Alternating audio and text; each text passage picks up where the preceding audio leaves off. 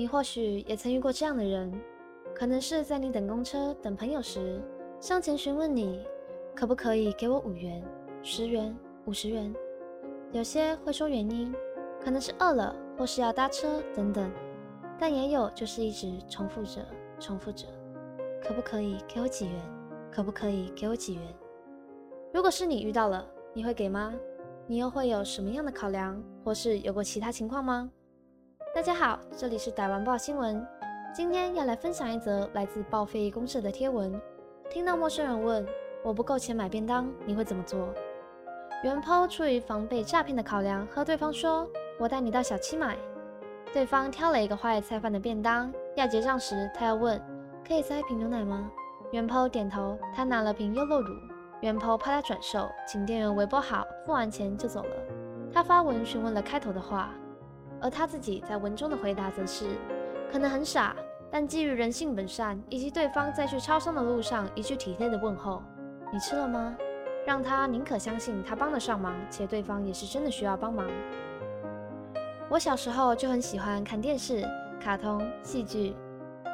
我小时候就很喜欢看电视、卡通、戏剧、电影、摔跤，我都会看。可其中印象最深刻的，却还是关于人性之恶的描写。其中忘记是哪部剧了，只依稀记得那集的内容，好像是从前有对夫妻，贫穷可是幸福恩爱，也忘了是发生什么。总之，妻子对先生有点冷淡。先生是医生，在种种巧合下想到了可以靠身障人士乞讨赚钱。原本只是收留在街上乞讨、无处可归的老人、孩子、身障人士等难民，供他们吃住，再让他们去乞讨。利用人们对弱势的同情心理赚取一笔钱，生活渐渐好过。可他却越来越不满足。他是医生，利用自己的专业技能，将健全却在外流浪的人人为的决定了他们的部分残疾。其中太太的身份就是帮手，也就是帮凶。妻子大约是因为家里有了钱，对先生的感情有了回温，却没想先生亲手打造了这样一个乞讨王国后，也看不上这样曾经嫌弃过他的妻子。在外面找了更漂亮、年轻的小三，老婆知道后让小三变残废，老公知道后则让老婆也遭受同样甚至更为残忍的手术。结果到底是什么，我也说不清了。不过，当先生推着轮椅，上头坐着曾经有过姣好容貌，而如今早已面目全非的妻子，到路上乞讨时，那个冲击我到现在都还记得。对，然后我小时候还看了什么诈骗、外遇之类的。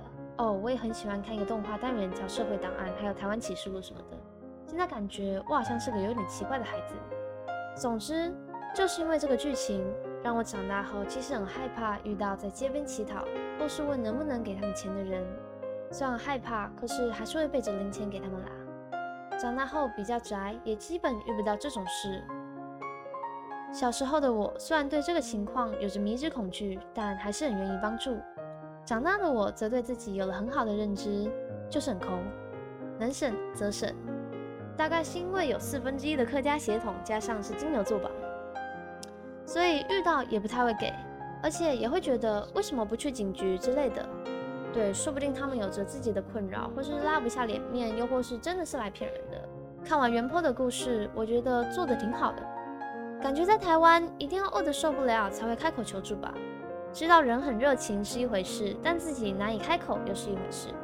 留言中也有人说不给钱买便当可以，也有些是怕给钱会拿去买酒买毒品，且买食物转卖也未必有人敢买，也会觉得可能是被骗一顿饭，但如果是真的，也愿意让他饱餐一顿。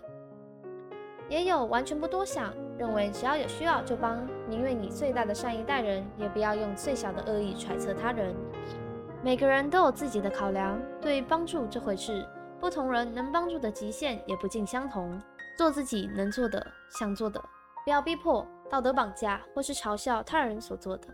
我想，这就是我们遇到这样的事情做的最好选择。对这个议题有兴趣的人，也可以上网查询相关资料，给予人力或是金钱上的帮助。世界上需要帮助的人很多。若是有能力伸出援手，那当然是鼓励大家做出帮助的举动啦。人们活过的痕迹都有着各自的缤纷，而这些色彩当中，也记录着我们面临过的相似经历。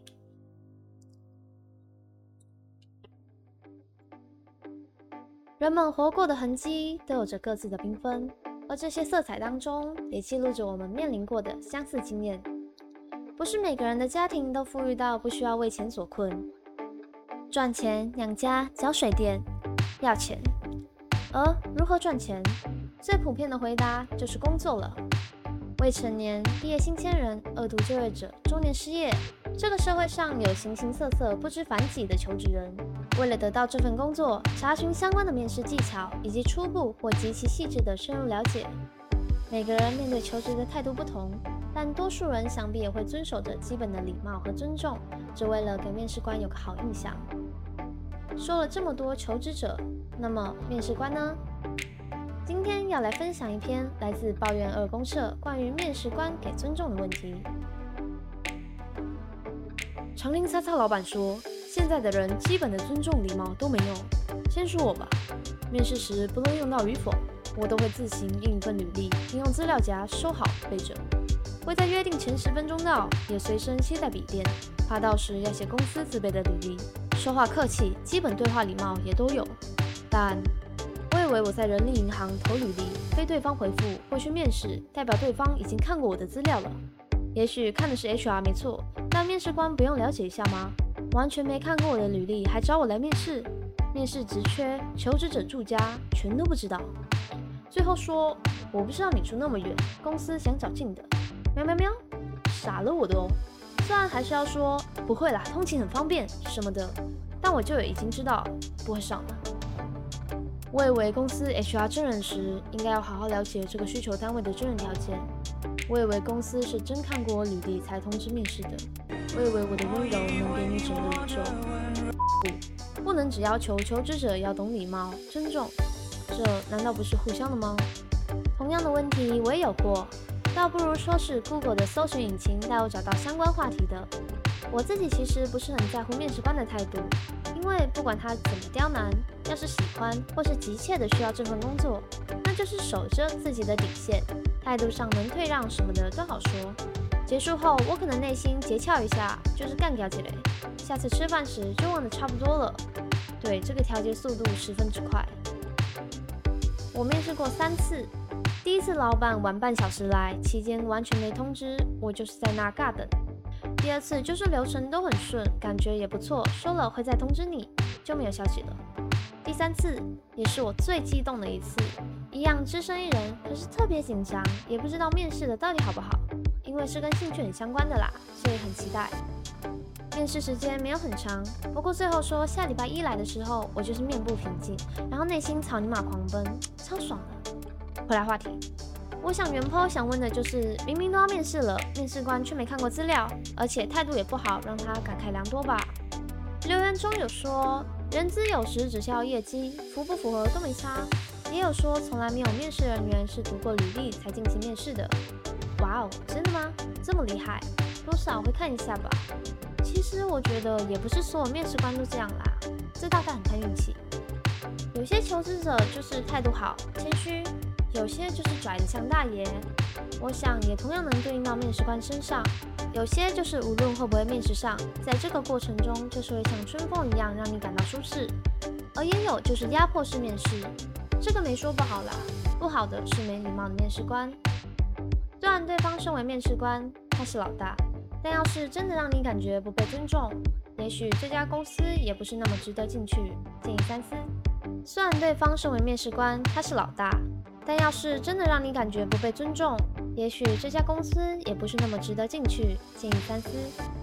一个良好的企业在把关上，应该都有着自己的准则与考量。那样明显的敷衍、打哈哈的聊天，那就，对啊，下个会更好。这里想告诉原剖以及所有求职者、面试官，在遇到这样缺乏尊重的人，骂一骂后就放下，会比较轻松。不要因为他人而让你的心情放到以后又继续 down，很不划算。要是你有面试的经验，也不妨留言分享。很好奇你的故事是能让我们好生羡慕，还是大声嘲笑呢？今天的逮完报新闻到这里结束，希望你喜欢今天的主题。大家也能在留言栏和我们互动，并记得订阅和开启小铃铛哦。我们之后也会分享不同题材的事，我们下次再见，拜拜。